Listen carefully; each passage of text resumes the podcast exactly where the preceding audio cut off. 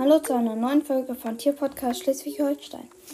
Ja, heute ähm, nenne ich euch zwei Tiere, die ohne die wir eigentlich nicht so richtig gut was anbauen können.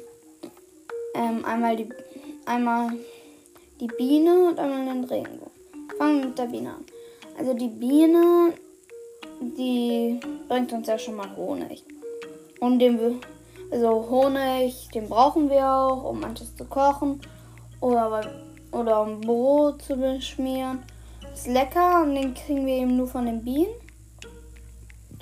Und die bestäuben ja auch noch die Blüten des Apfelbaumes. Und ja, wenn man das versucht selbst zu machen, also selbst den Apfelbaum, die Äpfel vom Apfelbaum zu machen, ähm, das habe ich mal gesehen. Das geht nicht gut aus. Also die sind zu klein, zu sauer. Ja.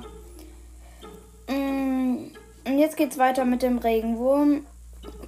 Der Regenwurm, der pflügt ja die Erde.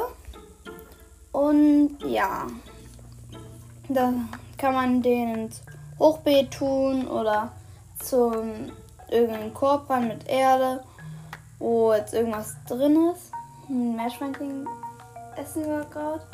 Wundert euch nicht, dass da im Hintergrund quiekt. Mm, ja. Und ja, dann füllen wir die Erde, da können die besser wachsen. Ja.